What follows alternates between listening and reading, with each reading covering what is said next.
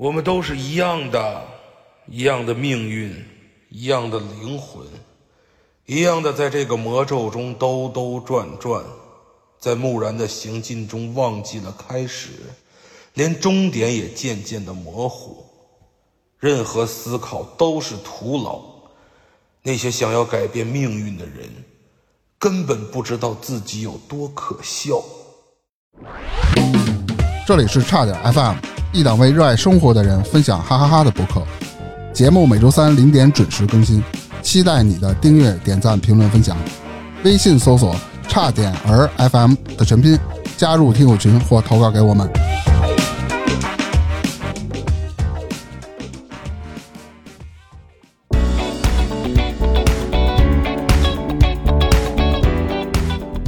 大家好，我是大明。是我大哥前些日子不是情人节嘛，是吗？也 就这没事没事，新来的，新来的。就这种台上让那个豆根的打死，你知道吗？前些日子是情人节，但是过去一段时间了，正好是跟我女朋友十周年。就是往年啊，只要她在国内啊，我们都会去外边，比如说吃一好的，或者跟家喝一好的，再拍一个家庭式的一个合影，哎，留一个纪念吧。但是今年想搞一不一样的，怎么不一样的？你还捧哏老他妈跟那嗓子眼儿，你知道吗？哎，行，哎新闻好了，新搓火新闻好了，新闻好了，好好了，不说话了。就今年想搞一不一样的，就往那个文娱这块儿靠一靠，知道嘿？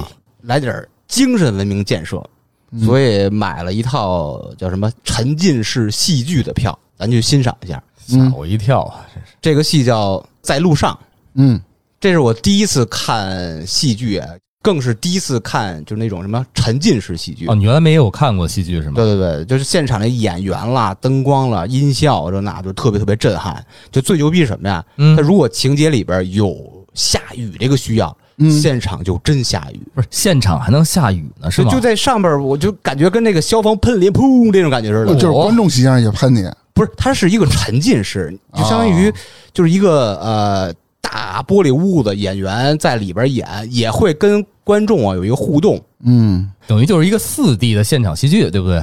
就类似于四 D 电影那种状态。啊对对对哎对对对对对，就是那种那种感觉吧。但是、呃、对于戏剧啊，我是零基础，完全，呃，也不能说完全 get 不到吧，就是这种能感受到声光电这种魅力，但是那种深层的东西，我是就没看懂呗。就是就是找不着那感觉。哎，但是咱们有招儿找这感觉，喝酒，咱们啊可以找一个最有发言权的人解释一下，在路上这个戏剧到底是讲一个什么故事。哎嗯，谁最有发言权呢？肯定是这个戏的制作人，所以我几经辗转啊，把嗯这制作人阿稳给请到现场了。哇，大家欢迎一下阿稳。欢迎阿文。迎。各位听众，大家好。我跟你说，这不太正常，这 对，这他没出来，阿稳嘛，阿稳嘛，一边特别稳，真稳真稳真稳。啊我是这个戏的制作人阿稳，同时是一个精酿的主理人。哎，刚才来之前我们也聊了一段，阿稳确实是一个身兼数职的一个神人。嗯，他不单单搞戏剧，他身上还搞了好多其他的东西。他身上还搞了好多钱。哎，你看看纹身、耳钉儿，还都没有 大辫子，你看看你，那大鼻环不错啊，就是我相信啊，在座咱们三位主播啊，就连戏剧到底是什么东西都不太明白。那边，你理解的戏剧是什么？我连话剧都没看过。什么是话剧？我觉得话剧一般就是跟演电视剧似的，上面就我感觉就是跟大型小品差不多。大型大型小品，哎，对啊这种概括小我觉得还挺准确的讲。一个段儿的，是吧？那有的小品可能是从小演到老，但是它的时间特别短。嗯，那话剧是完整的一个故事，可能有点跟连续剧差不多似的。那戏剧呢？戏剧怎么得唱个戏吧？那那一个叫戏曲，哎，你说这戏剧是就呃，我不知道在国外怎么着，在中国戏剧是不是也是最早的前身追溯？应该戏曲也算是一种戏剧呢。对这个当然可以往后聊。啊其实这个戏曲也是就是世界三大表现形式之中一种。你看看，对，对于话剧或者说对于戏剧来说啊，戏曲也算，其实算戏剧的一种。哎，火达克，你是比较就是有文娱背景的这种人，你肯定多少了解一下戏剧是什么东西。你给大家解释你理解的。我觉得戏剧其实最早，按说咱们认识的戏剧其实就是仁义那些东西，有 雷雨啊这种东西。那不是话剧吗，大哥？对，那是它是戏剧的一种。对我来说，我是这么认为的，就是它跟电视上播的电视节目和电影其实不一样的，它上面需要更夸张的表现，而且都是现场现演嘛，台词呀、功夫啊都是现场现演，它不允许你在现场出错，对，它不允许出错就拉一堆观众，开始放录像是吧？也行，那叫电影院、录像厅。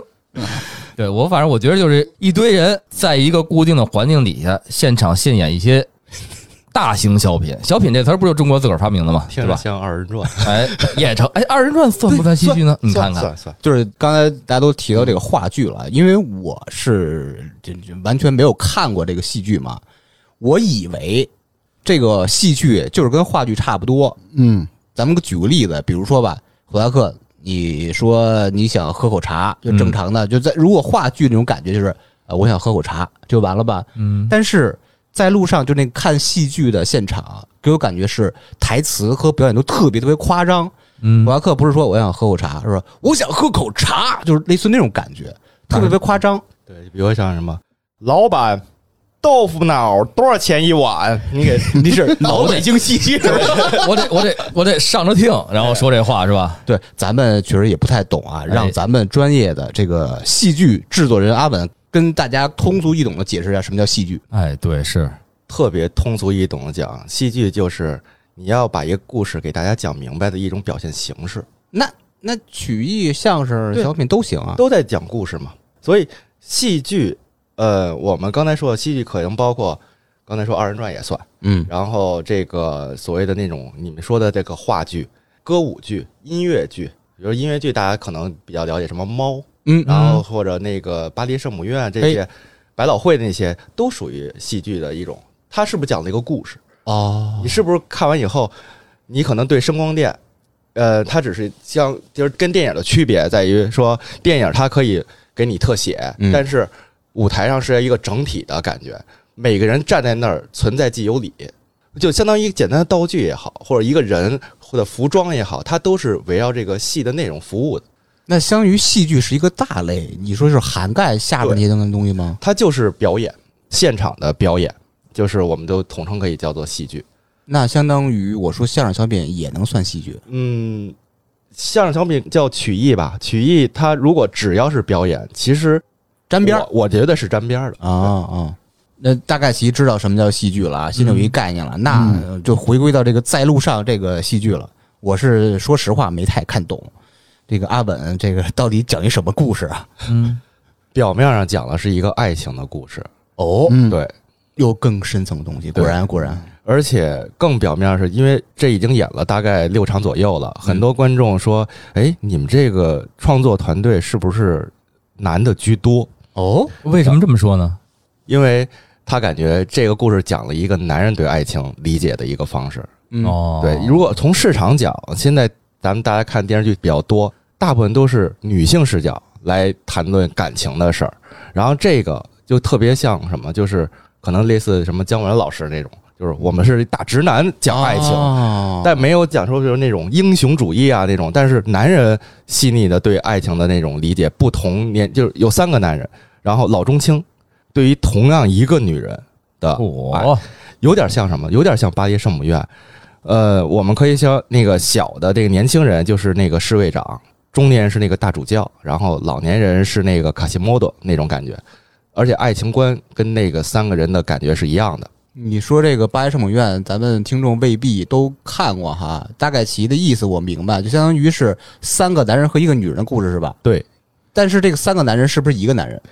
这三个男人是不是一个男人？你得去看，哎，咱不能剧透啊，对吧？我 觉得烧脑了都，但是是一悬疑戏剧是吧？对，但是刚才我想问我我想问一句啊，就是刚才芝芝说他一开始对这话剧就是说话是那样的，就是我们话剧表现时候一定要是那种话剧还是戏剧？要不我们戏剧表现一定要是那么说话嘛？就是一定我来一碗豆腐脑，老板通俗讲，就是说现在有三大表演体系哦，啊，这个是成为流派的，剩下的就是没有成为一个体系的，那就是以那个俄罗斯的那个斯坦尼，然后德国的布莱希特，还有中国的梅兰芳，这是三大表演流派。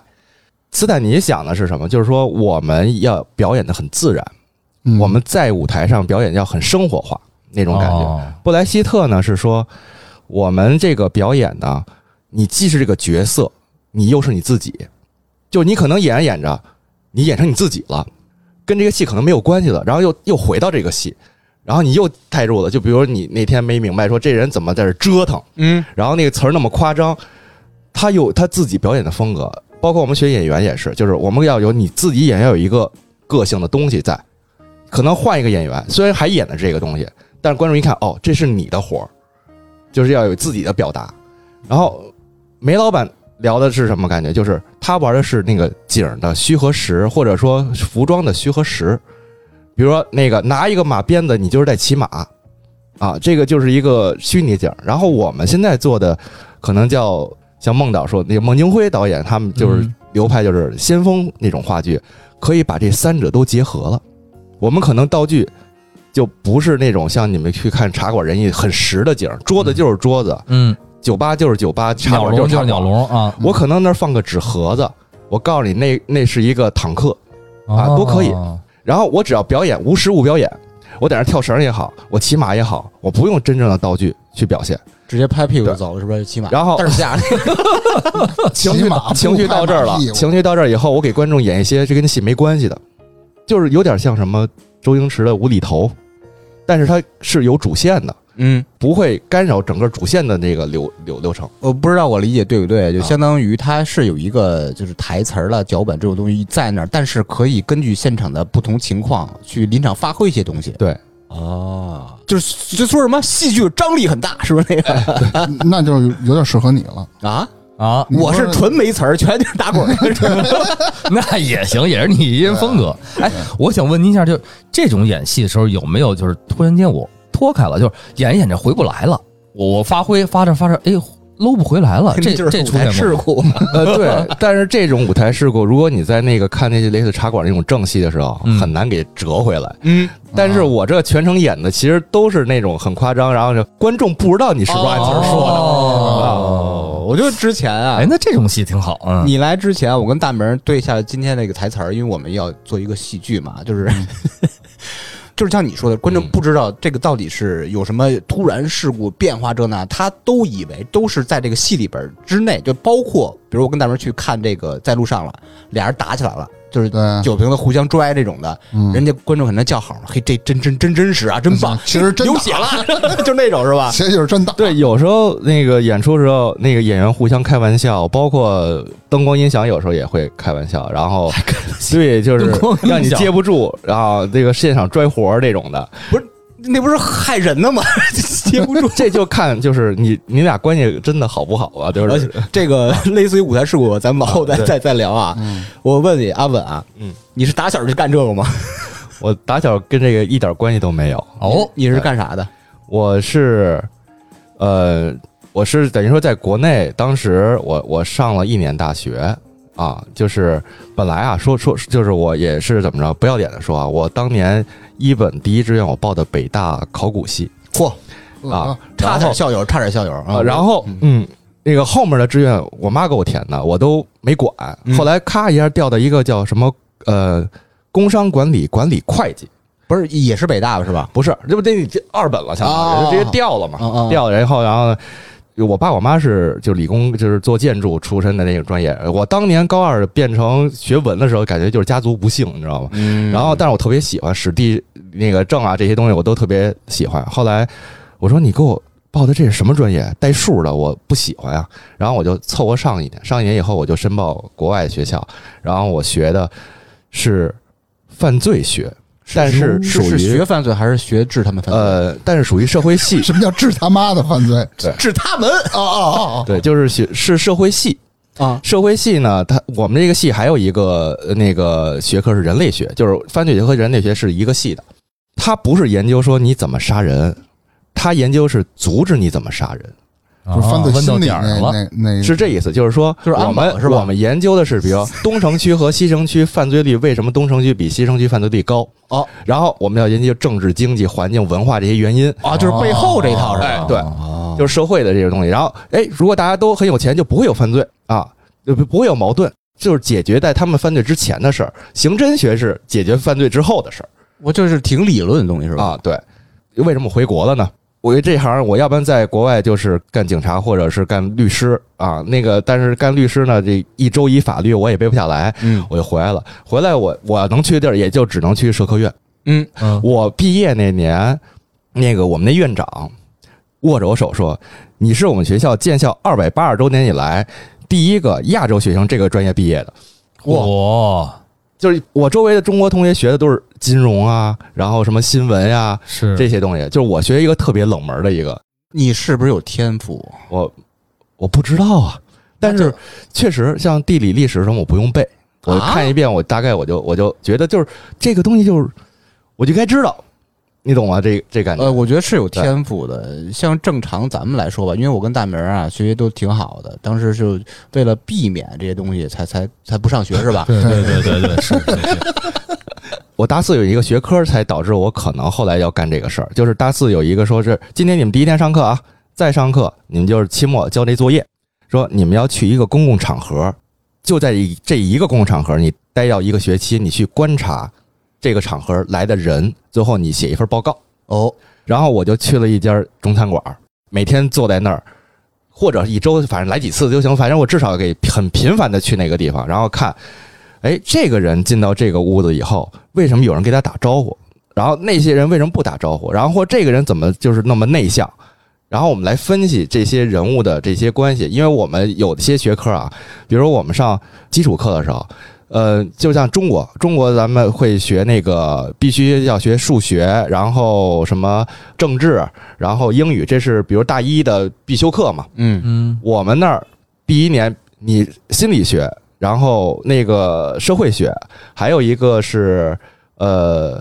还有一个什么学我忘了，就是这三个学科是大一大课一都要上的，但是对我们来说必须都学。嗯，就然后后来我觉得我把所有的那个专业学科都给学一遍啊，那个集体行为学、社会心理学，就是犯罪学的一些东西啊，嗯，所以我对集体行为学这个科特别感兴趣。哎，这个就是奠定你后来搞戏剧的基础对。这个人这种构思，这个人人物人物原型是很有帮助的，是吧？对他喜欢跟人打交道，你发现了吗？我喜欢观察人，我哦其实不是特别喜欢跟人打交道，而是因为后来我干酒吧以后，不得已被动的，我必须跟人打交道。怎么怎么怎么着就干酒吧了？呃，怎么这个这往后说这个，我就说，如果说我看过演出，就是灯光音响会调动人的情绪，要是所有不同性格的人干一件事儿，对一件事，比如看世界杯，世界杯一到，不懂球人都会去尝试的去融入到这个这个环境当中。然后电梯效应就是四个人是商量好的，有一个人站，一个陌生人站在这个电梯里，这四个人同时转头在反方向的开门的方向，这个陌生人就会不由自主就会转过去。对嗯对，啊，这就是一个对嗯这个这个是一个集体的这个意识的效应。嗯所以我说，那我回国，我回国，我说那个我想干个 live house 哦，啊，这跟这有啥关系？就是 就观察他们，他们跟人蹦，跟人撞，想的是吧？对音乐也好，然后这个灯光音响，哎呦，这些人再内向人也会跟着一块去蹦蹦。哦，这意思，你还是想观察他们。对，然后我觉得这个事儿就是。哎呀，在隐蔽的角落去看这些人在这儿犯犯傻逼是吧？这是也挺好。偷窥心理作祟啊，这是对，然后我就通过关系，然后认识到这个某一个戏剧的那个大佬，然后他给我介绍到莫年会工作室，然后哦干制作。等于咱回来之后，那 live house 没开，对，一直没开。哦，我那时候一直搜像什么麻雀瓦舍呀，嗯然后毛啊、愚公移山呀，我看他们运营的那个那些东西，看完以后，所以当时他跟我聊聊戏剧的时候，我不感兴趣的，我不知道，我连制作人这个事儿我都不知道。嗯，然后他他说，你说你知道是那个现在话剧界就是中国话剧界最缺什么样的人？然后我说您随便有钱人啊问，我也不知道，我听你说呗。嗯他说缺制作人，戏剧制作人。我说那是不是跟制片差不多？嗯，他说啊，差不多，就是你怎么那个去拿一个好的故事，然后呢找一好的编剧，然后找一好的导演，等于就是戏剧的团局人。哎，对，就是是吧主理人或者叫话事人也好，就嗯反正是这个意思。然后导演给你炒出来这盘菜，请了演员做完了，你怎么把这盘菜给卖出去？就是从头到尾都是他我说那现在这个制作人也有，但是他说现在大部分的当年啊，反正我现在也现在也很多是戏剧人中心制了啊，就是呃之前就是导演中心制或者舞美中心制，他是以他们为主要的一个发展的这个方式去走的，所以制作人话语权特别少。嗯，现在就很好了，很多都是很职业的，因为我们要走市场嘛，因为你怕这个戏艺术感太高，这票卖不出去。嗯。啊，内容有问题，那你制作人要主导这个内容，说这个我这一段虽然可能落点俗，但是观众愿意买票。啊哦，，这个有卖点，是一个权衡，俗和雅的权衡。，对，所以就是我就被蒙蒙到这工作室了，然后 干了几年，灯光音响搞熟了，然后我说那我是 live house 你给懂酒啊，然后我就南锣鼓巷那个开了一个小酒吧。哦，，比如这会儿这个 live house 的梦还在，一。直哦，干着干着干着，哎，从普通一小酒吧，然后我就跳到精酿圈了，然后又从最开始店里装一个煮面锅，然后自己跟朋友一块酿，然后后来又那个换了个地儿，因为南锣开枪打洞，换了那个地儿，换了地儿以后装了一个二百升的设备，然后开始在就是有有一个正规的武器了，可以酿，嗯然后最后哎一八年的时候就建了个酒厂。就是有自己的品牌了，然后自己做。都一八年的时候您就开始建这酒厂了。对，一八年末，呃，对，你想，我们当时喝酒喝的都不是精酿，那会儿最早是水啤普哎，水啤、普啤。后来说，哎，这层次高点儿的，上了班了有点钱了，喝点什么进口啤酒，啊什么嘉士伯呀、科罗娜呀，乱七八糟喝这些。你们也是这么过来的吗？还是说一上来就是什么气息接触精酿呢？就是年前的时候，还跟这个几个早期的精酿，我们几个人还那个老板嘛聊天儿，那是算北京圈的对北京圈的哦但是肯定没有那些你们现在听到的精酿啤酒那些大咖们的那些店那些主理人啊，就是我们可能同时期开的，但是我们一直都是为什我们在讨论为什么我们没有出名儿。哎，啊？嗯然后后来我我总结了一下，他们觉得都对，就说我们当时不是为了开酒吧而开酒吧，我们不是开酒吧的人，哦我们是喜欢精酿。精酿这个东西感觉是自己的一个东西，是一个精神，而我们要开精酿，那场地肯定是酒吧是没错啊，所以我们才开的酒吧。哦，就是我们不是一个善于表达的人，就我哪怕自己酿个酒，我想给朋友分享，我给找个地儿，那这个地儿是个酒吧，那我就成为了一个酒吧老板。嗯，所以我们可能当时客人是分客人的，你是我朋友，我就好好招待你；你不理解我，你滚蛋，是这样的一个开店模式。这这这 跟那个商业，对，就是不是商业，精酿开始就不算是一个商业的感觉。嗯听到这儿，我一直觉得，是以店为中心，没有围绕着精酿品牌做一些。对他们到这儿啊，为止啊，到现在为止，他们一直以自己的爱好、自己的梦想为初衷，对吧？对酒吧现在还干着吗？啊，还干着呢还在继续做？啊，这扛了三年，这扛的哦，挺难啊。怎么就后来从酒吧就到戏剧了呢？就是又回归老本行了。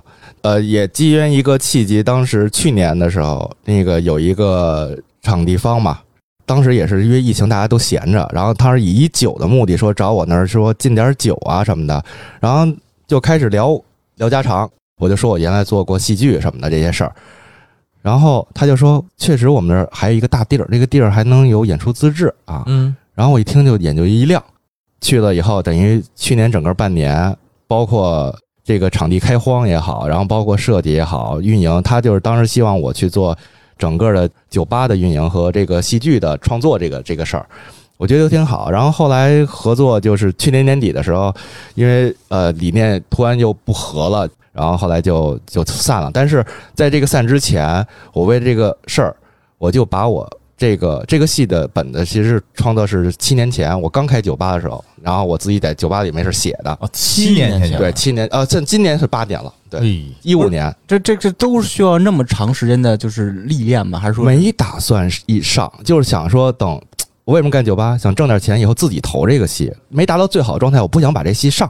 哦，不是，那常规的一个戏剧，就是从有构思了到上演了，需要多久？常规的我觉得常规一个月到三个月就怎么着就就够了。差那么多。但是他这一下就蛰伏了七年呀。嗯。然后到这个事儿呢，我就说当时是为了也是节省成本，我说那我有个本子，然后我就找我七年前的同事们，然后就说碰一下，把这传出来以后，演员都找好了，结果哎这个地儿黄了，那我们就现在演的地儿就是在那个呃环剧场一个高碑店的一个地儿，北京高碑店啊，北京高碑店，对，就是机缘巧合吧。因为当时为什么停呢？七年前大家都有各自的工作，我虽然在酒吧，然后我那个现在这个戏的团队的人呢，还在呃那个工作室也好，还有那个当演员啊什么都比较忙。然后由于我们戏的大概的意思已经聊明白了，但是戏的结构，因为我们不是一个相当于正序的一个故事，嗯嗯，而是有一种呃类似呃平行宇宙的一个一一件事儿。哎你看关键词啊，平行宇宙，对你看看，嗯，漫威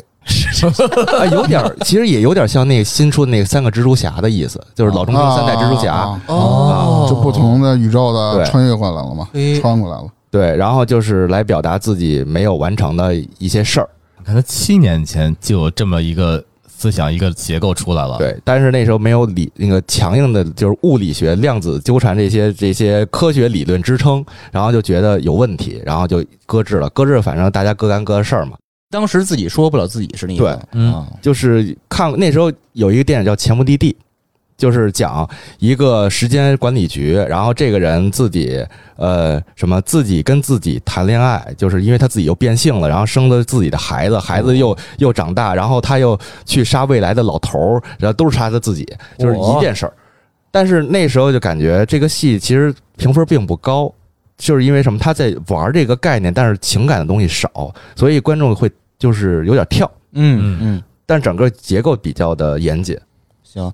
咱们又是 live house，又是精酿，咱还是回归到戏剧啊。这戏剧是一大块儿，着重聊聊戏剧。咱们可以从戏剧整个创作过程，嗯刚才跟你也聊了大概些，比如说有从构思啊、台词了、排练了、筹备了、宣发了，到最后这个哎走上舞台，咱得分这个六步啊，咱每一步都有什么创作上的那种历程和发生的小故事，可以跟大家分享一下。咱先从构思开始吧。好，那构思就是七年前的构思。七年前，我当时就是说从工作室离开以后，因为我受工作室那个有一部戏叫《两只狗》，可能有些听众没听过啊。那。两只狗生活意见是那啊，个，对，对那时候我是那儿的执行制作。嚯、啊然后那个蜂巢剧场啊，对，但是两只狗一般都是巡演，就是比较多，因为它的人数少，然后机动性比较大，景儿啊、化妆什么都是演员自己干，就有点真的像传统戏班子那种感觉。嗯所以我的受这影响特别大。然后我当时想，我要弄一个本子，也是大概人数别超过五个人，啊然后灯光、音响、舞美的景儿啊都要简单化。我当时可以背着包我就去别地儿演去。嗯然后构思，我就想，那个当时我就是受，比如像那凯普亚克那种那种想法特别没听过。呃，就是 对我刚想说名词解释一下，就是你你们听过就是痛痒的那个歌吗？就是那个再见杰克，噔噔噔噔噔噔。啊噔，就是他在就是那个美国六十年代出了一批叫垮掉的文学，嗯，垮掉一代啊什么那个麦田守望者，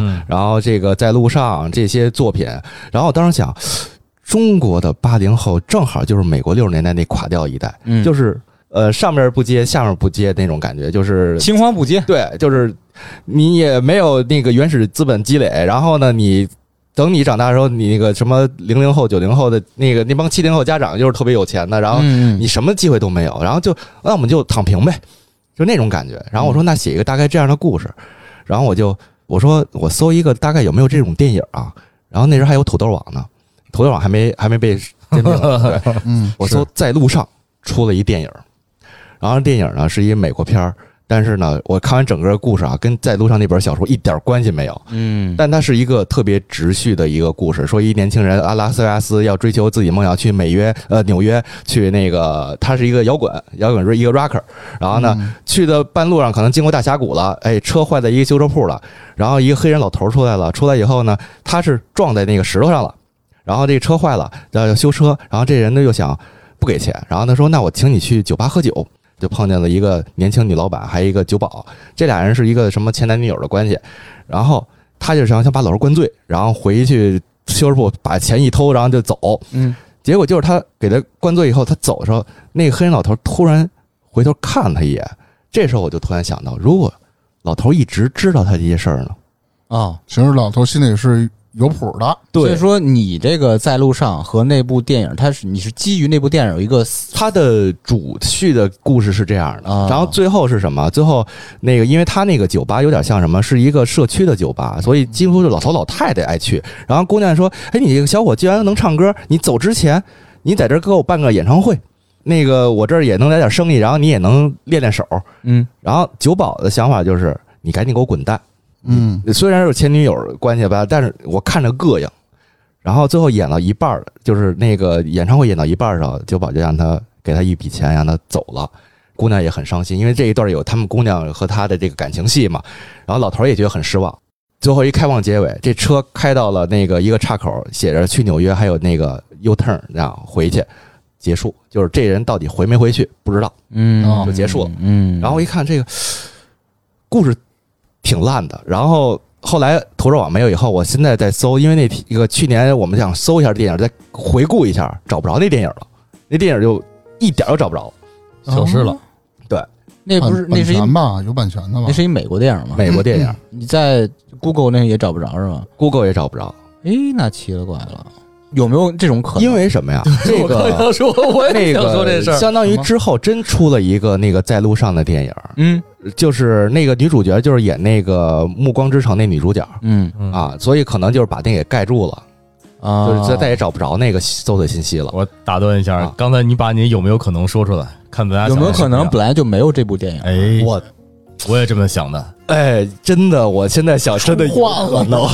说话这就是一个多小时，这就回到他那平行宇宙了，他指不定是在哪个宇宙看的呢。呃，对，有可能咱们这个宇宙没有。因为我还真问过，我问过导演，我说你看过这电影？我当时给你看，没有啊。导演说世界上本来就没有电影啊。对。然后后来我们就结合了，就说我们这个戏后来嘛，就去年年底我们确立了，突然就把《大话西游》看明白了，又看了一遍。怎么就聊到《大话西游》了？就是我们这个戏其实结合了很多故事，就人物关系的这种想法，包括理论支撑。嗯比如说刚才说的，就是巴黎圣母院，三个人的情感是什么？一个是年轻人就是要冲动，冲动就是我们是选择理想还是爱情。中年人想的多一些，就是爱情和面包。你要没有面包，你这爱情就是没有用的。老年人是一个什么？老年人就是爱而不得，已经失去的，他要冲动，他要劝年轻人一定要冲动，别想太多。因为我现在就是因为当年想太多，我失去的现在我得不到了。哦，嗯对，所以你就别想那么多。因为当时我还看过一个英国人，一个年轻人采访老老太太、老头儿，说：“你们年轻时候就如果你给我有什么忠告，啊，对，老太太说，你年轻时候能多做爱就要多做爱啊，嗯就就是你现在即使有钱有什么都有了，你你就是做不了了。所以就是说，老年要冲动，这冲动思维会多一些。这就是人物关系大概这样。然后我说《大话西游》是讲的什么？《大话西游》以前看，包括后来大家解读，后来我们又解读到一个是，就是说结果决定原因这样一个理念。结果决定原因。对，不是原因哦导致结果。明白，明白，明白。所有的事儿，我们的命运是被定下来的，然后命是定的，运是改的，嗯。运只是改的过程怎么变化，但是我们最终还是要，就是一样的结果是吧？包括我们今天，比如说坐在这儿，嗯，这是命定好的，哎，这时候冲你大卡车，哎，也有可能，即使在十九层写字楼是吧？对。就其实挺悲观的，所以我们就是当时说有第二个结尾，第二个结尾就是那个让这个事儿打破，通过变量打破这个结局。但是导演意思是说，那个我们希望他有一种悲剧的情节，让大家觉得这事儿没完。就是你我可以理解是那种悬念嘛，是悬而未决，然后留给就是观众们去思考，观众觉得怎么样就是怎么样。这戏达到了我们的一个预期，就是看懂和看不懂的无所谓，看懂的呢，他的理解跟我们理解还不一样，就真的是一千个人、一千个那我哈姆雷特。那我就挺直腰板儿，我就坐直了。我那我我我也不是说那唯一那一个，是不是？你就是那一千个人之一。不是他说那一千个人是看懂了，只不过每个人对于这个戏剧的理解不一样。嗯，他是属于压根儿他就没看懂，他不在那一千个人里头。对他那个地方也有一个从来没看过戏的一个观众啊跟我们讲说，你这个戏开始我发现这人物关系是那样的，嗯，然后是因为一个道具，然后我都懵了，我说哪个道具啊？他跟我说是一个类似杯子的道具，然后我说我没想过，啊，但结果就是真的是很让他发现了意料之外的事儿，然后我们觉得这事儿挺好，就是他们会相当于三度创作自己的想法，把这戏变成自己的认知。嗯，那这哥们儿就是学刑侦的，是吧？破这杯子有故事，啊事，破案了对那当时没觉得这是一个重要的东西，只是说上场，哎，正好巧了，每个人都拿过这个东西，哦，哎，他观察这么细致，但是我们留的扣是另一个东西，你知道吗？把把真的把正经扣溜了，这他有有没有一种可能他渴了？这个我觉得挺正常的，就是大家对不同东西敏感度是不一样。对，他就觉得那个东西敏感，他就是咔脑子里想就是那种场景，他对那个敏感就是另外一个场景，就都是你就你说的吧，结果决定原因嘛，都是这个这个思路走下来的。那那我有一个问题问一下你啊，你不是也看过这个剧吗？嗯，你对这里的哪个东西比较敏感？下雨，对他他他反真下复提了，行，没发反是吗？什么叫发？不是他那个人物是但是那瓢泼大雨吗？那种不是就是稀里哗啦稀里稀里哗啦，其实就就是水雾拿那个消防，然后真是消防那个，他当时这个场地的那个，我们当时为什么觉得在这儿可以演啊？虽然位置有点偏，嗯但是就是因为他说他自己接了一根水管围了一圈，然后用消防喷淋的那个头，然后说你我这能下雨，我说那行哇，而且我说那有下水吗？你看我这做了一圈下水，我说那那就可以，我们把这加到里头。不是，那这个是一个，比如说戏剧的一个场地的常规的标配，还是说是比较有特色的？因为这老板他自己也有两个戏，就是这场地方，他、啊他就是想自己做这个戏剧酒吧的这个事儿。正好巧的是，他最近那个排练档期呢没有那么满，然后正好我们来了，那说那你们就就地，然后这些东西家伙事儿的就这些东西，你们能不能演？然后我们就现把我们本子改成符合他这个场景。然后如果换一个地儿，我们还需要再改，对，有一些环节。对，那你这本子从开始准备要演到真正开始演了，大概多长时间？我跟导演吵架，那吵了一个月，就是十二月底，然后演员拿到本子是初八春节那天拿到本子，嚯，然后拿到本子那天没有结尾，然后从初八一直到二月十四号，正好十五天，等于十五天从了一部，十五天演员开始落地排练，加上连排这样，然后连排是就是整个在排练的这九天，就是真正排练九天的时候，剧本也在一直在改，啊，对，只给了一个大概的梗概，然后演员自己碰。这有点像美剧的拍摄方法。美剧不是好多都说没有正经台词儿，没有这就像刚才我说的斯坦尼那说，就是你要演的真实，要像生活一样。那如果台词语言就是很生硬的，嗯你就让观众觉得就是他就是在演戏。我们目的是让观众觉得他既是生活，他又跳出于生活，所以夸张又取得于就是说布莱希特那种感觉，就是我们要把这些东西都结合的没有违和感才是最好的。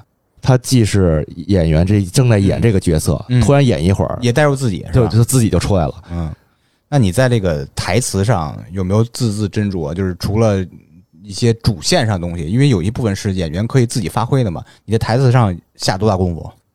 台词主要是导演就是，呃，因为当时我们编剧一直在换，所以现在主要的台词都是导演来编的，所以他头掉了不少。就是，不是为什么老换编剧？是你不满意吗？还是怎么着？呃，七年前的时候，我们那个编剧当时九三年也是很年轻，就是那个一个姑娘，当时她写的那个词就是让我感觉到就是。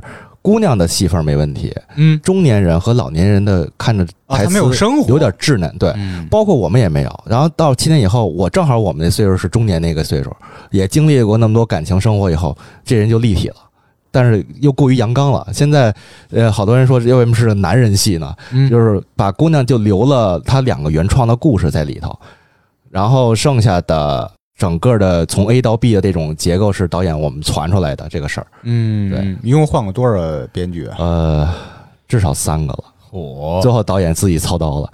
不是，相当于导演必须是一个，嗯，咱别管是男性还是女性视角，年龄上他必须有一个丰富的经历，才能有可能符合这个剧的整个的设定什么的。不知道是不是必须，但是目前这种方式是最好的。你经历过越多，你才能有故事可以讲，因为之前七年前那想的老年人和那真是想象出来的，对，那中年人想象中年人我们当时想就是非黑即白，你要么是好人，要么是坏人。嗯现在一想，哎，这个人他既不好也不坏，他矛盾，他心里矛盾。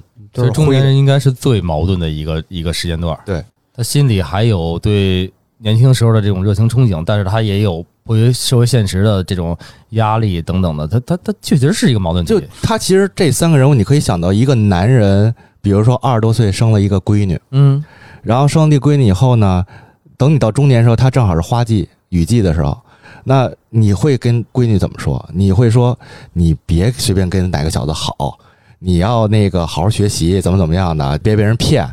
等你到六十多岁的时候，你闺女三十多岁还没嫁出去的时候，你说什么？找个男的结婚就行了，别想那么多。嗯就是这是一个男人的一个想法嘛，感觉哦啊。哎，这挺有意思的，确实是嗯。其实现在火哥就是一个特别矛盾的人。嗯，嗯，待会儿这个闭麦了再说。哎，怎么还有这事还有？这事儿呢你？看，从二月十四号那是首演吧？是吧？对，首演到现在已经演了六场，是吧？对，我听说你这准备要改一下，要升级这个。啊，对，确实是要升级，但是呃，我们是打算用再用一年的时间，有可能是今年年底我们会有一个，就是把这个二度升级一下，因为现在的这个场地它可能不太适合我们那个那个剧本，那个剧本的二点零版就相当于更复杂一些，可能需要在剧场去演，然后或者是可以改成电影，或者再次点儿啊，剧本杀也没问题。不是这都都是跨度有点。大呀，对。你是说戏剧下边是电影，然后因为我是啥？呃，我说就是说最后什么都不行了，我们变成剧本杀的剧本演人家是戏剧是中间，电影表演的这个形式上，当然你在剧院里肯定是最好的嘛，毕竟是看这个的地儿嘛。对，因为场景嗯下一个感觉就是场景很复杂，就是换景啊什么的。如果是电影的表达方式，就是很很容易切换，对嗯，然后是的很多细节需要有特写的，但是你话剧。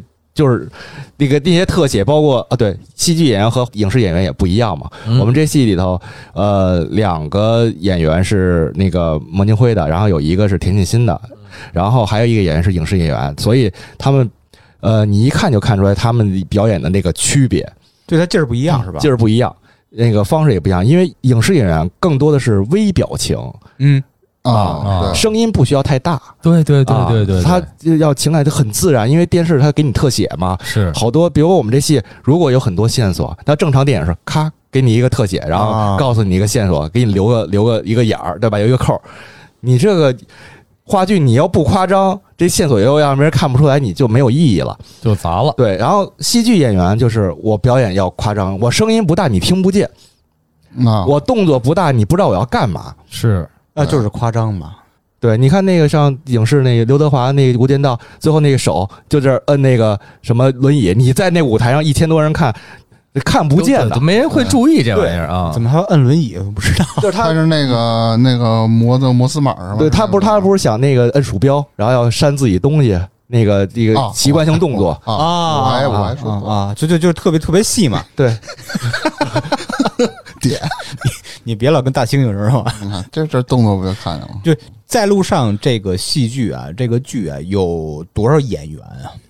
目前是四个演员，我们理想的第二版至少是五个演员。嗯，有一个呃，怎么说呢？就是我们那个戏里还加了一个弗洛伊德的想法。这这这听不懂弗洛伊德那门儿弗洛伊德是讲梦嘛，啊。然后讲主观意识和潜意识，他是一个旁白的人吗？还是什么？相当于是一个穿插的说书人。但是这个说书人最后是什么？他是真实的一件事儿，嗯而是可能在你做梦的过程当中，有点夏洛特烦恼那种，回到你梦境里一直在重复这些事儿，重复这件事儿，最后你为什么这个梦醒了？是因为你之前想尝试的是你主观意识，说我要改变不同的状态、不同的生活，我要选择理想也好，或者我要选择呃面包也好，我在尝试不同的想法。最后你醒了是为什么？因为那个人活了，他没死。你的潜意呃我已经识陷入我的潜意识的深渊了，我听不懂。你的 潜意识你的潜意识来说是什么？这个人的活和死比你的理想更重要。行，聊点别的吧。啊啊，行下一个，下一个，下一个，我我们仨还是跟他们杀狗似的。什么都不懂，什么都不懂。因为这这个不重要，就是就是就跟其实喝劲道啤酒一样，这些人就是哎，你聊精酿我就有兴趣。对精酿爱好者就会跟你说啊，你这个麦芽用的是什么呀？你这个酵母是什么味道？你这个啤酒花是用了几个啤酒花？他会跟你这么聊，这是这可能在行的人不懂的就是你这个酒真他妈苦嗯啊，你这个酒有点甜了啊，嗯齁了。嗯，嗯，这个就无所谓的，这个一我们干精酿也好，干戏剧也好，就是最大的好处就是它包容度要强，而不是要给你设门槛儿。嗯啊，咱说的演员啊，嗯就是从二月十四号首演到现在六场了，有没有演员有什么变动什么的？演员排练前三天，哎，那个中年酒保换了一个人，就换成现在演的这个人。然后等到三月八号之后，后面三场中年酒保又换了一个人，啊，就是这这个角色换了仨。然后老年呢是在排练前定了一个演员，然后后来在排练。呃，又准备要排练，说没有档期了，然后临时在排练第二天的时候，那个老演就是演老年人的那个演员就空降，拉着行李箱过来的哦，啊，就是所有都很仓促，当时特别紧张，就担心是十四号之前是排不完的。不是那得多焦虑啊！这个这这人啊，人比台词那还严重。这个但是就是因为演员经验非常丰富，所以他们就是信手拈来，就是还跟我们讲，他们当时说，我到底爱不爱他？就是他们开始自己编人物小传，就不啊在戏里说这个，是是在现就是实生活从逻辑上，我要表达出这段他要这么念，那我我要不爱他，我不应该这么念。就是他们会帮我们一块儿再再哎创作，是嗯对而且他这戏好就好在它是一个开源性戏剧，其实任何结果、任何的里面的这种产出，其实都是正常的，对，都是合理的，只要融入到我这个戏里就没问题。没问题。而且就是很多观众啊，他觉得莫名会承认你的专业，就是你即使让你之前说那个出现什么问题或者小的瑕疵，他是感受不到的，因为他的关注点有可能不在那儿。对，就是这个呃演员这块儿啊，你们吵过架或拌过嘴吗？就因为大家我知道，就是看那个什么这这这那个，全是什么为了创作大家争论什么的，你们也是这种状态吗？呃，演员嘛还好，我主要是跟导演天天撕逼。天天撕逼是吧？对，每天就是创创作之前，然后后来到排练的时候，我跟导演说了，就是说他最后决定用第一版，然后第二版他说可能他达不到，或者说他跟我理念不一样嘛，然后我就说 OK，第一版这么演，如果演员在碰的时候觉得第二版好，那你别反对。他说 OK，也不反对，嗯。但是我绝对不会跟演员说第二版的事儿，因为我要给你树立这个权威。你是最后这个排练的时候，就是决定权在你手里头。好比说，一个孩子要高考了，家长在那个高考前几天绝对不会说你好好学习了，他是给说你嗯。你今儿吃放什么，轻松点，吃好的喝好的，嗯明儿我送你什么，就是你已经临要高考，你最怕军心动摇嘛，嗯。就是这个事儿决定好了就是什么，呈现的什么样好坏，我想法给你卖出去就完了。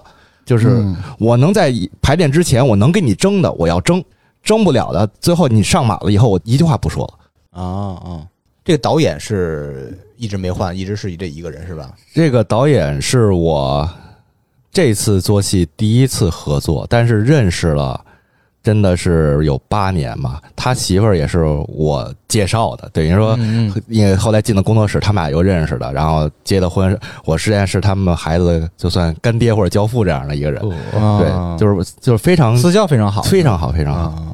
你看，从台词啦，包括排练了这些你人员、演员这块儿啊，你刚刚也提到，我最难想象就是关于筹备时候这个道具，戏剧都需要什么道具需要你准备的？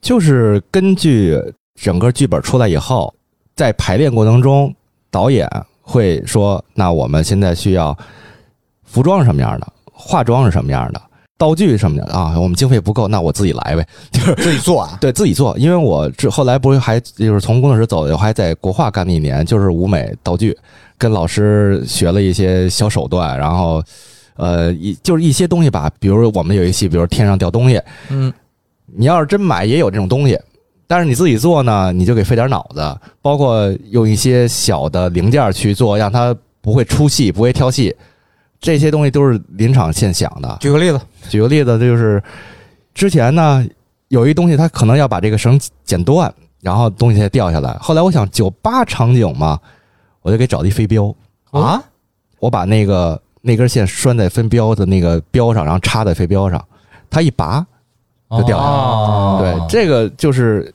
你要说结果东西得给掉下来，那过程你想它怎么掉才合适？这合理化啊，然后酒吧，因为当时这个场景是什么？就是我们刚才如果是在那个之前那场地，我是打算做一真的酒吧的吧台的，到时候也戏没完了，这个是真的可以打酒的。后来到这个场地以后，它的吧台嗯，在主舞台很边的一个位置，哎，等于咱们这个场地，对，说到这儿正好问一嘴啊，咱们场地还是有酒吧的。它就是一个酒吧。哦，啊，就是一酒吧，对，但是它相当于没有，当时他的想法可能一个戏跟酒吧没有什么关系，所以他就把吧台当做一个真正功能性的吧台放在主舞台的旁边了。嗯，那我们的戏大部分是在酒吧的地方要演，所以我们就只能做一个吧台。啊，做一个吧台，我还有一个设计，到现在没有用上，因为有点沉。我把那个酒吧做成了一个沙漏，沙漏，对，做了一个十字交叉的一个沙漏。正常的时候，它它是一个倒着的形式吧。嗯，等到演出完了，我是希望把它立起来的，然后沙子就从这个沙漏里漏嗯啊，就是像一个时间的一个感觉。那这个点，咱们的听众不是咱们的观众嗯都 get 到了吗？你放心，我我我听我都没呃，对，我知道，我知道，就是用啊，人说的对，现在就没有用，因为导演说那个有点沉，演员可能抬不动，有点沉。对，我今天就这给否了，这东西，但是已经做出来了，就是你在现场其实能看到，人家还以为这吧台的面上为什么会有一堆沙子在那个吧台那个、哦那个嵌在里头的，嗯，可能会问，就我今天说呢，也就是表达一下，既然没演上，我给说出来，要不然我就白哎做了。是是 是，这都是亲自下动手做的是吧？呃呃，我也找我那个给我装修酒吧的师傅帮我去做这个材料，然后帮我组装。但结构概念都是你设计的，对对对，这就是好多全材啊，木工活儿什么的，是吧？啊，就因为我没这工具，他给带着。嗯，虎达克，你是做媒体的啊，哎，就知道这些东西，别管是什么演出啊，这个宣发特别特别重要。嗯，我看咱们这个在路上，这途径跟咱们很多传统途径不太一样。啊，在宣传这块儿是吧？你像，我要是一直干戏剧的话，这七年如果都干的话，我们传统的一般就是演个戏之前有一媒体场，大家先看，对然后发报纸也好，发微博也好，然后公众号也好，然后这个戏就是你卡在十四号，你要在之前再演，就根本没有时间就做一媒体场，然后我们就说，那现在零零后或者九五后都爱用什么呀？哦，小红书。嗯，跟那个导演他自己之前自己做戏的时候还发微博呢。我说你微博当时去前呃就三年前效果好吗？他说我发完了就石沉大海了。对，我说对啊，首先说你微博是一个广域的那种流量，那全国人都可能都能看得见，但是你这戏在北京演。嗯，嗯，你就起码要这儿的可能选择会更精准一点，就是小红书可能它有那个推算，能够说我找一个附近的什么？对我找一个附近或者说北京的博主，他可能不是戏剧专业的，他可能是探店的，但是他只要有粉丝流量 OK，那我就觉得让他发一条会更好，嗯因为这个思路就能变了。像我这么直男，我玩小红书其实很不习惯，我现在天天翻小红书。我也特挺有意思的，特爱愿哎，刚开始我也觉得小红书就是什么女孩儿什么美妆，对对对，是，发现我就办一些实事儿的时候，搜好多好多攻略，搞得特别特别好。对，然后像我们这个戏是以一个类似就是就餐团购的方式，这张戏里包括可以喝可以吃，是一个等于说很很很 cozy 的那种状态，是吧？就是一个套票、套餐票呗，类似于这种。这样的话就是我们必须在私域流上流量上去卖这个票，所以靠大家转发呀。嗯然后我在现场也会跟大家说，我们这个戏跟别的戏不一样，就是你可以拍照片儿，嗯，你可以发小视频，哎，啊，除了说不能开闪光灯和长时间的那种录制，你就让身边朋友知道，我们不怕说什么版权问题，这个我们就是出个活儿，你喜欢你就要帮我们去推广一下。嗯哎，这个这个形式挺好玩的啊，这思路是对的。是在我们也没有那么大精力去投入，因为你看，你说有了演员之后，到这个戏上映才十五天，对，你们拍板定，我猜也不会太早。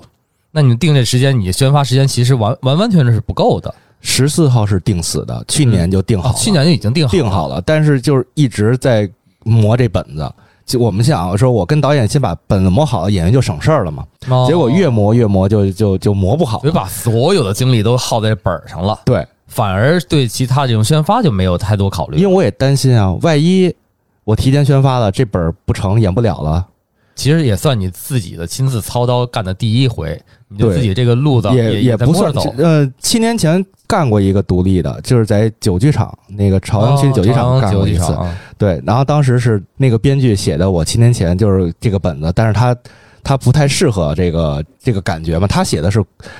可能是他会改编《聊斋》或者是《山海经》这种的，嗯就是中国文化的东西。对神话故事啊中国，神话故事。做的这个，我觉得，所以到后面之后，我们还有联系，还会觉得是合作是 OK 的，因为毕竟他年龄也增长了嘛。是啊是是，然后就二月十四号上演了啊，哎，上演咱就你就去了聊点这个喜闻乐见的。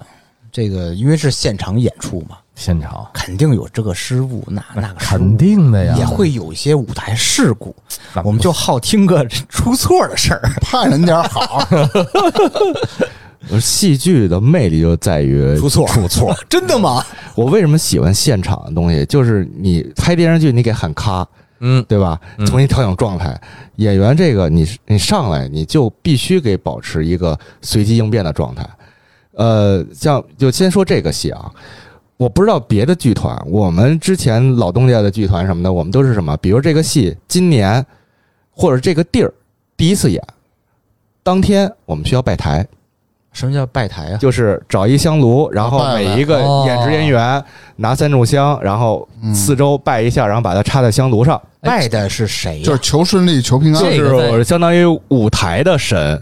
还还还有这么你看这个在每个电影开机前都要拜的，我看了，因为我不知道电影是什么感觉啊嗯，但是戏剧我们是因为剧场是什么，一个就是常年都是在暗的地方，所以什么都会有对，啊，呃所以我们就是敬畏一下，说就跟拜个灶神一样，就是其实很多人不知道拜的是谁，但是很多年轻的演员，当时说那天我们也聊，就是什么，哎，我觉得演不演戏，就是在这个时候，我有一种仪式感。啊，啊，我觉得我是个演员，就那种感觉。然后这个香炉呢，就直接放到一个地儿放好，就是藏好也行，就是在我们演出完最后一场再倒掉。哦，是这么个路子啊。然后比如今这这是今年的，这不是在北京演了，今年如果在上海演，这第一场虽然同样戏也要这么干，就是每一轮儿要第一场是要这么干的。哎，这有没有就是说咱们戏剧有没有什么这种这种主神咖咖位在这儿？就是我要拜拜他，就拜拜这个目前我都不是特别清楚，都不知道对，拜火老师炸着毛的，也行，火神嘛是吧？嗯，共工祝融，然后就有真的有一些人，可能我们也尊重人家信仰，包括我们这里头那个演中年的人，他就不拜啊。他我们当时以为说，哎，你这大胡子啥的，是不是就因你信伊斯兰呀？所以你不拜这个呀？他说不是，我我是觉得拜是一种形式啊，我要尊重我做的事儿就没问题。我说你这样也是 OK 的嗯啊。但是其他的是有的真的是说我也没信仰，我也不尊重，我也不拜，然后就真的会发生一些事儿。哎，我们就想听听真的发生这些事儿的事儿。先先从一个小的开始，逐渐引大。嗯，就是之前那个呃，但是我确实那天我忘了他拜没拜过台啊。就是之前我在工作室的时候，就是《恋爱的犀牛》里有一出戏是有跑步机，嗯哦然后这跑步机呢，就是当天跑到一半，突然就是演员在上跑，咔停了，哦，那那就摔了是吧？他咯噔一下，然后呢，他刚要准备下去就启动了，就来来回回。然后还有一个戏就是类似说这个演员要参加一个面试，然后呢，他面试呢，主考官说你给出个活儿啊，他就开始折腾啊，出活儿，什什么叫出活耍？就是对他 你要说这个就是一个表演形式，你要面试的时候你敢这么，但是他意思说你要表现出你怎么怎么样，我我们要要录取你，你要表现出什么，他就啊开始各种折腾，是吧？结果这个录音就是主考官是我们摁的录音的，但是这录音就是说你被录取这句话一直摁不出来。放不出来，啊，他本来就可能折腾二十秒，结果折腾了三两分钟到三分钟。这录音机没看过去，不是说演的活不行，我估计啊，刚才阿稳在前头也说了，跟他开玩笑呢，是不是？那个摁录音那哥们跟他开玩笑呢？不是，都准备找另一个演员直接拿话筒跟他去对词儿了。哦刚拿着话筒说你被录取了，然后这人就、哦傻了，你也不知道是真的演的还是因为折腾半天就是 这么喘，嗯，太真实了，观众直接就就掌声就爆了，他们不知道是真的假的啊，但可能有些观众看出来了，说这个一演出事故。然后像我们这个每周五，这这已经演两个周五了。第一个周五是因为那个你十四号是周二嘛，然后那天看，然后当天之后的这周的周五，呃，我们把戏因为想把戏弄得再节奏再紧一点儿，改了一些东西，而且我们不是说周三、周四改，我们是周五那天一点钟提前来，嗯，就用那仨小时现改。现改啊，改完以后就明显看见演员脑子里想的都是词儿，没有更多的自然的东西。太突然了。对，但是可能很多观众看不出来，但是我们自己看的就是有点别扭。然后这周五，这周五四个演员上去演，仨演员麦没开，嗯，嗯，这是忘了开了吗？不是，是因为之前一直在说这个剧场的原因吧，导致演员声音小。然后那天我们就把声音都调出来了，正常时候那个麦不会关，哦，哎，然后特别巧正常时候咱们这种戏剧演出的时候是要带麦的吗？一般小剧场啊是不用带麦的，这完全靠演员声音因为。看小剧场但是它都没有这个剧场是有一个环形的玻璃结构，哦，演员在里头演的时候，声音是放不出来的，哦，嗯就是每个演员都带着那个，都带着那个麦耳麦，那他他不是就有一个什么发射器、接收器，是别腰藏哪儿是那种吗？就放在后腰嘛。但是你看，我看那个是是中年还是老年？那哥们儿就地上打滚儿那个，对就没事儿吗？不影响那个吗？那倒不影响，因为那个它装在后腰上的有一个包，这个包有一个包裹的作用。啊啊，然后，因为这个没有所谓的真正的上场口和下场口，就左右两边，它是四周围都有景嘛。我给在这个演员知道他下一个下场的地儿，第一个点在哪儿，我直接就冲过去等着他，然后给他把这麦开了。开完以后，我不知道剩下两个也没声儿，嗯，就是我刚把这个开了以后，女演员和那个中年的那个酒保也没声儿。嗯，然后我又给在另一个地儿就跑到另一个地儿，等他们下场给得摁，而且演员一点都没发觉出来。我靠！幸亏有你来回跑救场，嗯要不就完了。那那那那演员得愣那儿了。但他没有感觉出来，他不知道是你在台上你听不到如果他到这东西不救这个时候，他就肯定愣那儿，他不出声啊，那怎么办呀？那肉嗓子喊不出去啊！是，然后观众观众这个肯定是能反应过来，观众这个是他反应过来，因为怎么就这个人有声？但是刚开始的时候，观众以为是故意的啊，啊，这这都算小事故了。对，嗯然后给讲一大的，对大大的这 就是都是星期五发生的是吗？对，就特别巧，都是听着就焦虑，真的，啊我不想干这个。然后还有一个就是我之前在国画那个干的事儿，有一个戏，呃，类似就是讲红颜的那个戏，就是一嗯革命大戏。然后当时有一个道具，之前在连排之前是有一个石头，嗯，这个石头大概给两个人抬的重量，要搬到那个景儿，然后江姐和小头婆站在那个大景上去去那个去聊说啊抒情也好或者怎么着。后来我们这儿有一个道具师说，突发奇想做了一个电动车。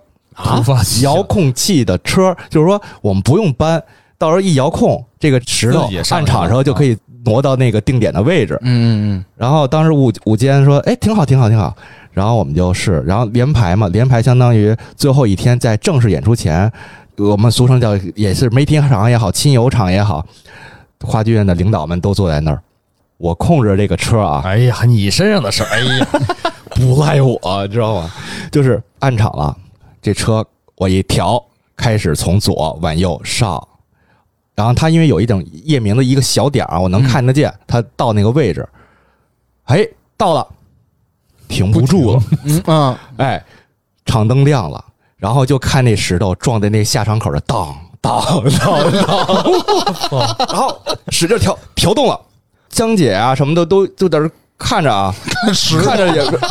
这车又缓缓的往回倒，到了那儿又不停，又下去了。然后这石头就，然后后来我们说这个出来以后，老那个舞美总监说那个啊，这个太挑戏了，我们还是搬吧，要不然这个戏就不是红颜魂了，成疯狂的石头了。我操，呃，我回到这个在路上啊，用我女朋友话说吧，感觉这个戏剧就是一帮有梦想的人，或者说有梦的人嘛，在完成他自己的梦想，在造梦。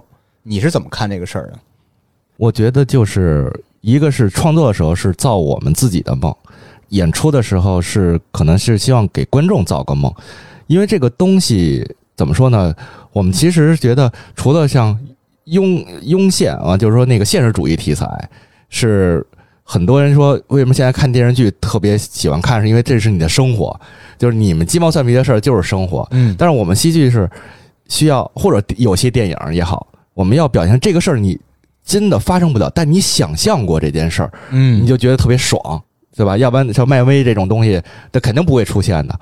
但是有些东西它可能真是预言，像《三体》啊，或者像这个《流浪地球》，它如果理，这是我们说的理论支撑住了，你的预言、你的设想就有可能实现的。嗯嗯但是你从阿文一开始说的第一句话到现在，他的所有干的事儿都离不开他自己本身的梦。但是我觉得你组了这么一堆人去完成你的戏剧的情况下，这些人其实不管是对这个剧还是对他自己来说，都是有一些梦的，是不是？包括你的什么导演呀，包括你的这些声光电的老师们，他们会不会都有自己的梦，然后在戏剧里实现呢？对这个戏最开始的时候是整个构思是我来做的，后来去年年底的时候，导演自己编完词儿以后，我一看有一段生活吵架的戏，嗯这个戏就是当时他媳妇儿跟我抱怨说那个啊上厕所为什么蹲半个点儿，然后怎么怎么样，我哦啊有条狗啊你们家就养条狗哦，他把自己的生活放到里头的，哦，嗯，然后音乐音乐这个曲子有三首原创。嗯，啊，三首原创的曲子都是我们那作曲老师，就是压箱底儿的，压了三四年的，一直也是不好意思去露的。然后特别巧，他说就是编曲是他编的嘛，但是有一段是用钢琴弹的，这个弹琴的是他刚分手的女朋友。哦，所以这次报幕的时候，他必须说，你必须作曲的时候，如果要报名，报我和我这前女友。嗯啊，尊重这个，嗯，对，尊重艺术，不单单是艺术，还有他自己的这情感都有自己的情感啊，情感在这儿呢。那你说这个都是大家一块儿集体造梦啊？他他他有没有醒的时候？我觉着，就他们这几个把这个事儿现在完成了，至少现在我们已经开始演出了，这其实就是他们梦的一个实现，或者是马上就要醒的一个状态了，是不是？当时我跟那个朱导说：“我说这个戏甭管怎么着，演完了，咱这辈子就算 OK 了，就交代了这个事儿。以后我们在做的活儿可能就是属于行活了啊，或者也有更多的自己的情感，那但是属于我们职业范围内的一件事儿了。嗯这件事儿是我们之前的一个叫什么遗作也好，或者就说不就这事儿干不成了了，十二场演完了，也没拉着钱，也没怎么着的，我们可能就是你回你的高老庄，我回我流沙河。”但是往往艺术的时候，就这种情况下是真正自己想干的东西，对，反而是有了那些东西，那些什么资金呀、乱七八糟，这就不见得完全是你想的东西了。对，所以我就说，昨天第六场演到一半了嘛，突然意识到，哎，我们开个香槟吧。就是前六场的时候都没意识到，都没意识到，就是演着演着，我们脑子里就忘了这是我们梦了，这是我们的一个活儿，我们担心整个流程啊、运营，我们就就在想这些事儿啊，演出别出现事故啊。然后那天我说，那我们该庆祝一下了。这你除了你第一天啊，你第一天就是那个谢幕时候跑了一圈儿，带演员谢完幕以后，导演出来跑了一圈儿。我说你都没正儿八经的站在台上感谢过观众，嗯他比较内敛的一个人。然后我今儿我拿一香槟，你去现场就给我开去，把香槟倒了以后，所现场所有观众一块举杯喝酒，哇我觉得特别棒，特别好。啊，因为前六场他们还是一个懵的状态，但是第六场时候就是芝芝刚才说的对，醒的时候了。就是半梦半醒，没有完全脱离这个梦。没错，行，最后啊，这个梦啊，可以是制作人，可以是导演，可以是演员一块儿做，也可以是现场观众跟他一起做梦，加入这个梦。所以咱们就什么呀，让这个阿稳这个造梦的的主，造梦人，他是首发第一跟人嘛三，体什么农场主似的，我讲就是造梦第一人嘛，啊，给咱们的差点儿听众一点福利，哎，让这听众啊去现场感受一下这个梦的魅力。对，嗯跟着阿稳一块儿做个好的梦。嗯，因为这个演出啊，目前是在北京，北京高碑店，所以北京的小伙伴有兴趣的，听到这时候赶紧联系差点小助手，说你要票，哎，我们可以给你争取。但我们厚着脸皮跟阿伟要点票。但是这个肯定是限量啊，送完即止啊。嗯，大家注意这个时间是截止到三月十一号是最后一场，然后中间是每周三五六有演出，一般是晚上七点左右开始是吧？七点半左右开始，但是有时候会有一些观众会迟到，我会压一压场，OK 可能四十啊左右再开。如果有兴趣，时间上也比较合适的话，在北京的小伙伴儿，对，哎赶紧联系差点小助手，这限量限量限量抢啊！白送啊！然后差点这个小助手就是微信搜索 C H A D I A N E R F M，添加小助手就好了。OK OK，再次感谢阿稳啊，然后谢谢，谢谢。祝这个在路上以及未来有可能去其他城市，巡演还有第二部戏、第三部戏二点零版大卖可以大卖吧，哎是吧？感谢。感谢感谢，好，谢谢。那咱们这今天就聊到这儿，先聊到这儿，拜拜拜拜。拜拜。